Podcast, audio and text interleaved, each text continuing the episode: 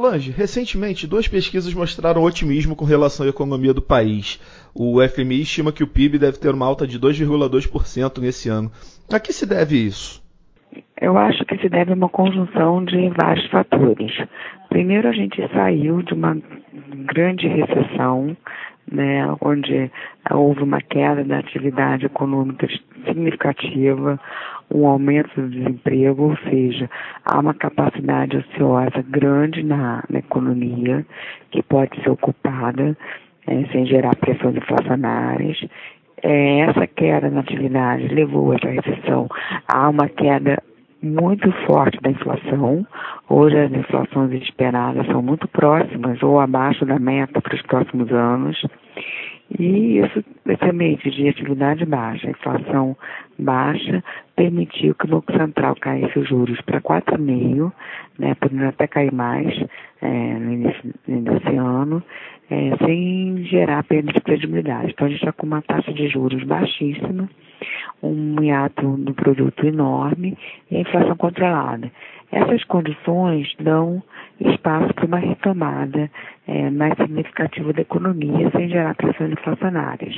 Então, esse é o fator cíclico, né? A política monetária extremamente frouxa, permitindo a retomada.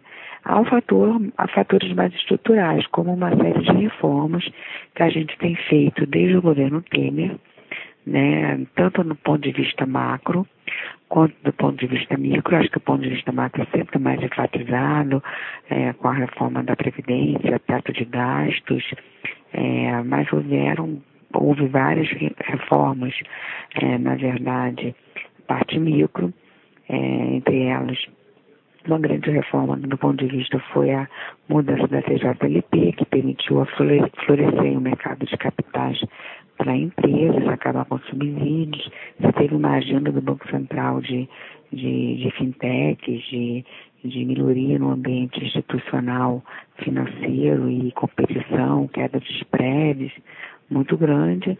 E ainda a gente teve uma série de é, reformas nas estatais, né, que deixaram de ser controladas com viés político, a gente teve mudança na, na lei de óleo e gás, teve é, leilões importantes, o fim da, da é uma solução lá para a sessão onerosa. Então tudo isso é, gera um ambiente propício para um crescimento é, mais forte. E qual o papel que teve, assim, a, a, o papel das reformas e quais as outras medidas que devem ser tomadas para manter esse, esse cenário de perspectiva de crescimento da economia? Então, eu acho que as principais medidas têm a ver com a continuidade dessa agenda. Né? As reformas, elas não, é, de jeito nenhum, elas foram suficientes. Acho que a gente precisa avançar muito na parte de concessões é, e privatizações. Isso, sim, também é, daria um grande impulso para o crescimento. Mas para avançar nas privatizações e concessões, a gente precisa é, melhorar o marco regulatório. É, a gente, por exemplo, viu que, por exemplo, os leilões do pré-sal que saíram no ano passado é, poderiam ter tido um resultado melhor e não foram por questões regulatórias. Então, é, o Congresso deve alterar é, essas leis esse ano, isso pode adiar os próximos leilões, mas, são mas é um evento importante. É, continuar nas reformas macro, aí, principalmente é, a tributária. É, o Brasil precisa de uma simplificação é, da carga tributária para ganhar competitividade, porque o que as empresas hoje gastam é, com a burocracia, o entendimento das leis e própria, o próprio processo é, judiciário que tem a ver com, com tributos é um montante muito significativo. Então, o Brasil precisa simplificar. Acho que a reforma tributária é muito importante para ganhar produtividade. Avançar ainda mais na reforma trabalhista. Né? A reforma trabalhista foi muito importante que foi feita no governo Temer, mas eu acho que existe muito ainda é, espaço para se avançar mais nisso. Esse governo parece ter esse, essa, essa vontade. E, obviamente, a reforma administrativa, que eu acho tão importante quanto a previdenciária, mas não é colocada assim na sociedade. Né? A gente tratou dos aposentados, mas se tratar para a força atual de trabalho, em muitos casos não tem salários compatíveis com o setor privado, né? nem comparável com o setor privado, e de maneira é, muitas vezes injusta. né, profissões que não são muito próximas e parecidas, com as mesmas responsabilidades. É, caso da estabilidade do setor público, precisa ser tocada, é, a promoção, o salário inicial.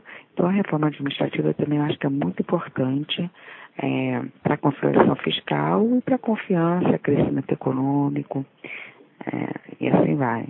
Recentemente, outra pesquisa realizada pela Eldelman mostrou que há uma expectativa de melhoria na condição econômica por parte de 70% dos entrevistados no Brasil.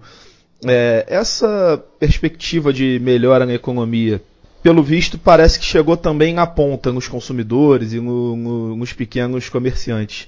Esse clima de estabilidade dessas reformas também ajuda nessa percepção de que a economia está melhorando e, e que as coisas vão vão prosseguir de outra maneira? Acho que sim, essa melhora nas condições econômicas dos brasileiros, acho que tem muito a ver com essa estabilidade que a gente conseguiu da inflação, né? Essa é, possibilidade de retomada da, é, da atividade sem gerar inflação por conta do hiato é, bastante aberto, e a gente vê um ambiente de crédito mais farto, né, melhorando, com as taxas de juros caindo, os spreads também estão recuando. Então, o trabalhador, né, o brasileiro, ele está tendo é, menos inflação, mais crédito. Agora, falta renda, né? A renda ainda não começou a crescer mais fortemente. Ela está crescendo, mas ainda muito lentamente. É, e para a renda crescer, aí é preciso que essa confiança, essas reformas, essa agenda do governo continue, para que a confiança traga, de fato, um crescimento mais, consistente e a renda aumenta. Se a renda aumenta, é, o crédito começa a crescer mais fortemente ainda e você entra no ciclo mais virtuoso e esse bem-estar né, da população aumenta mais. Né, as perspectivas para os brasileiros melhoram mais ainda. Então eu acho que, de fato, para 70% está melhor, pode melhorar mais ainda, é, deve até melhorar, é, a gente só precisa ter mais, menos incerteza de que a economia vai continuar patinando. A gente tem que ter mais certeza de que ela vai entrar numa rota de crescimento sustentável.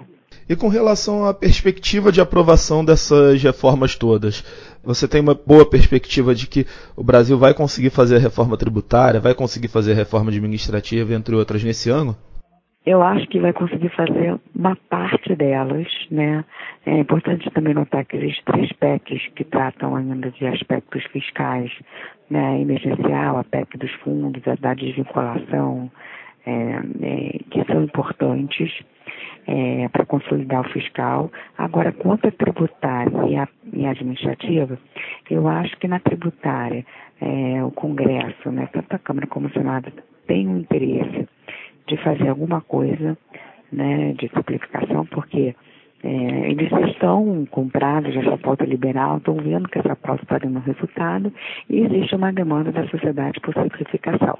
Então, acho que vai sair o mínimo possível de se aprovar esse ano, que não é mais o primeiro ano do governo, já é um governo mais desgastado, já, é, já estamos próximos aí ao começo, infelizmente, do, do debate eleitoral da presidência, né? Apesar de ser um ano de eleições municipais, é, a gente vai ter um início já, já está tendo o início de, da disputa presidencial. Então eu acho que a gente vai ter uma parte da reforma aprovada. Que, que parte é essa? Acho que é a, a criação do IVA nacional, com a, é, com a unificação do PiscoFins. Pode sair alguma coisa relacionada a IR de pessoa jurídica e tributação de lucros e dividendos, mas não acho que a gente vai avançar na guerra fiscal dos estados, na, no ICMS, que assim é um, um caos no Brasil que precisa ser resolvido. Acho que aí é, a gente vai precisar, no próximo mandato, começar com essa agenda e discuti-la bastante ainda no final desse mandato, como a gente fez com a Previdência.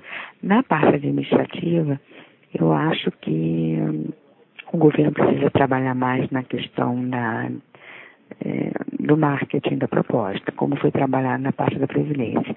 porque é uma proposta que, na verdade, é muito parecida com a da Previdência. Ela acaba com privilégios né, na sociedade e é, traz um bem-estar para a sociedade muito maior do que a perda do bem-estar de grupos organizados. Acho que está longe de ter ainda uma divulgação, ter tido essa divulgação, é, esse marketing, e talvez a gente consiga fazer algumas medidas pontuais que não precisam de PEC é, nesse aspecto. A reforma administrativa, infelizmente, eu não sou otimista é, para esse governo.